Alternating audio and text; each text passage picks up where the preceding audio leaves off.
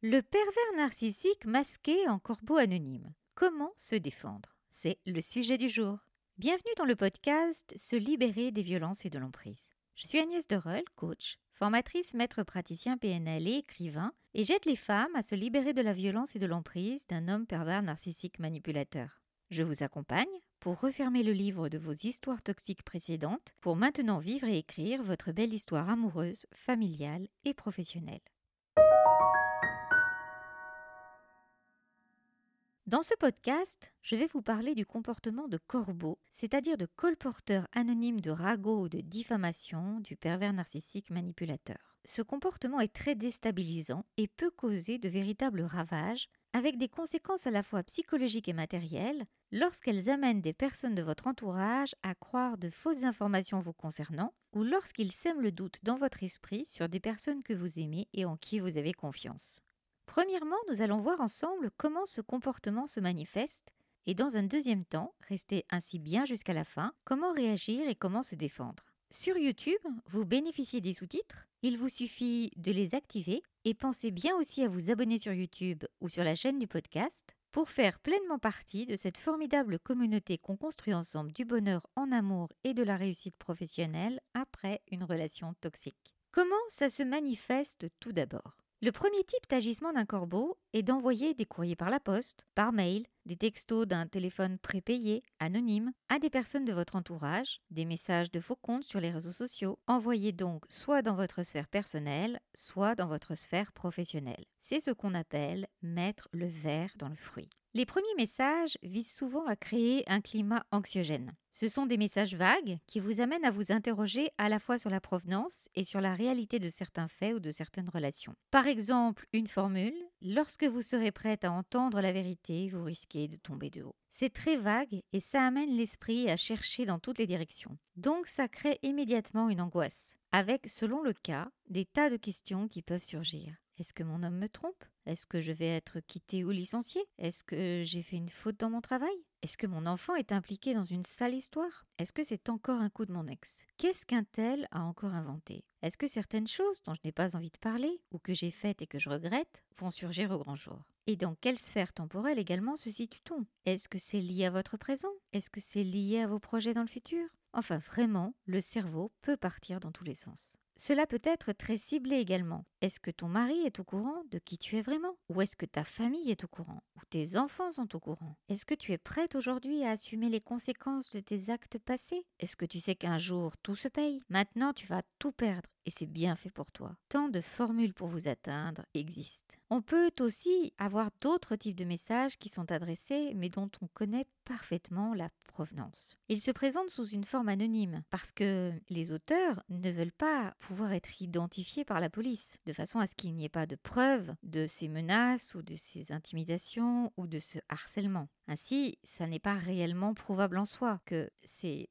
la personne que vous avez en tête qui a fait ces envois. Et ça peut même passer pour des enfantillages vis-à-vis des tiers. Tiers qui peuvent considérer que ces messages ne méritent pas véritablement d'attention et que de toute façon ces comportements-là ne pourront pas être sanctionnés. En droit français, en effet, Seules des infractions sont sanctionnables et pour le reste, on est dans le domaine de comportements malsains, malveillants, mais pas répréhensibles en tant que tels. Cela peut aussi se manifester sous la forme de dessins humoristiques, enfin, qui se veulent comme tels. Personnellement, le membre de ma famille, reconnu par une expertise psychiatrique comme un pervers narcissique manipulateur à tendance paranoïaque, m'a régulièrement envoyé des dessins caricaturaux, souvent bien faits d'ailleurs parce que la méchanceté n'empêche pas un certain talent, mais toujours empreint de rancœur, de perversion et de jalousie et de rage, face à l'indépendance que j'avais malgré lui. Lorsqu'on est mineur, bien sûr dans une famille avec des pervers narcissiques manipulateurs, on est dans une sorte de prison finalement, une prison légale organisée, mais dont on finit quand même par sortir. Et grâce à Valérie Giscard d'Estaing,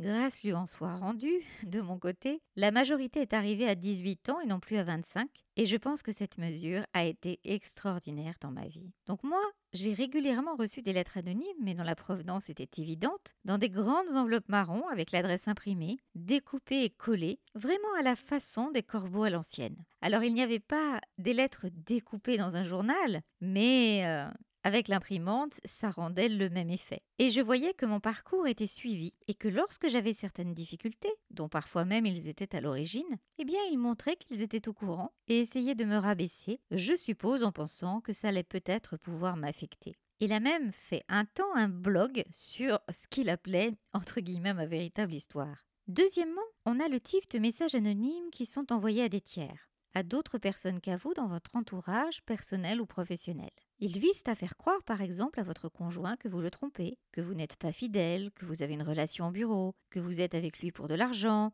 qu'il va tomber de haut lorsqu'il saura qui vous êtes réellement, etc. Au travail, il pourra y avoir des messages sur le fait que vous êtes une personne vraiment peu fiable et qu'il faut vraiment se méfier de vos agissements.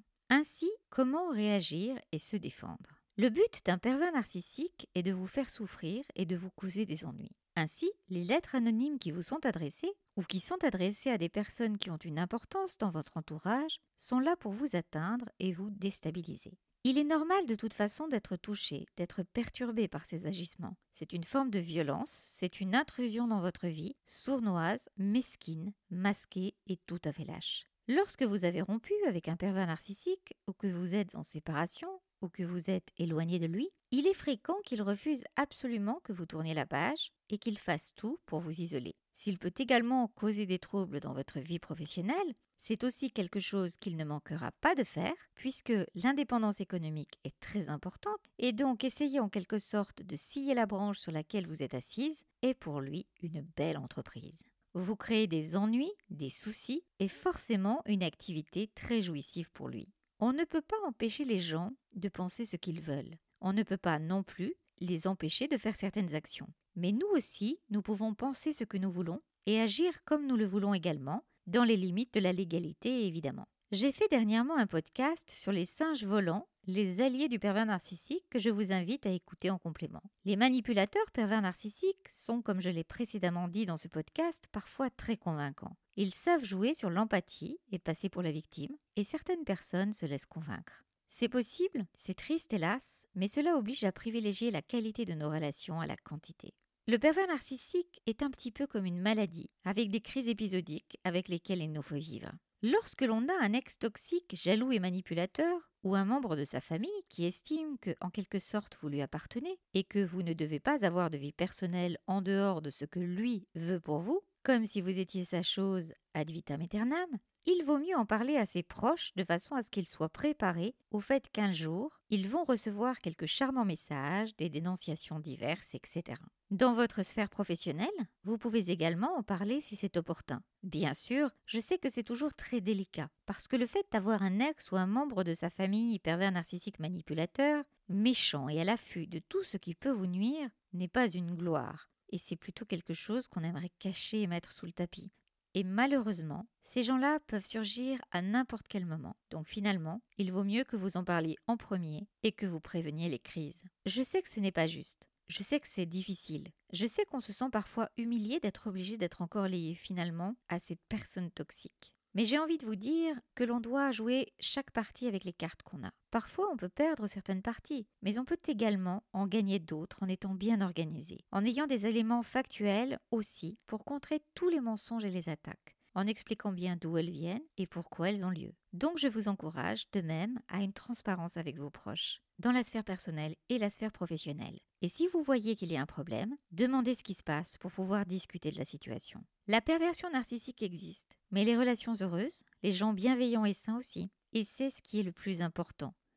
Ce sur quoi on doit garder son focus, en veillant à être soi-même bienveillante et vigilante. C'est un équilibre pas toujours facile, je le reconnais. Mais chaque jour, un peu plus, ensemble, on devient des femmes libres, indépendantes et heureuses. Merci pour votre écoute. Je suis heureuse de ce temps passé à construire du contenu pour vous aider à avancer vers le chemin du bonheur. Pensez ainsi à vous abonner à la chaîne pour faire pleinement partie de la communauté libre, indépendante et heureuse. Merci également de liker la vidéo ou de mettre un 5 étoiles si vous êtes sur podcast. Les vidéos et les podcasts seront ainsi davantage proposés à celles qui en ont besoin. Je vous invite également à vous abonner à la newsletter qui est entièrement gratuite, où je donne régulièrement par mail un contenu personnel, différent, où vous êtes au courant de toutes les dernières actualités et où vous pouvez bénéficier d'offres privilégiées. Le lien pour la newsletter gratuite est en bas de la vidéo du podcast et vous retrouverez également tous les liens d'information. Si vous souhaitez un accompagnement en coaching pour atteindre vos objectifs au plus tôt, si vous souhaitez embarquer dans le membership ou dans les programmes. Vous pouvez aussi m'envoyer un email à mon adresse agnès.agnesderol.com. Je vous souhaite le meilleur, je vous embrasse et je vous dis à bientôt pour un prochain partage.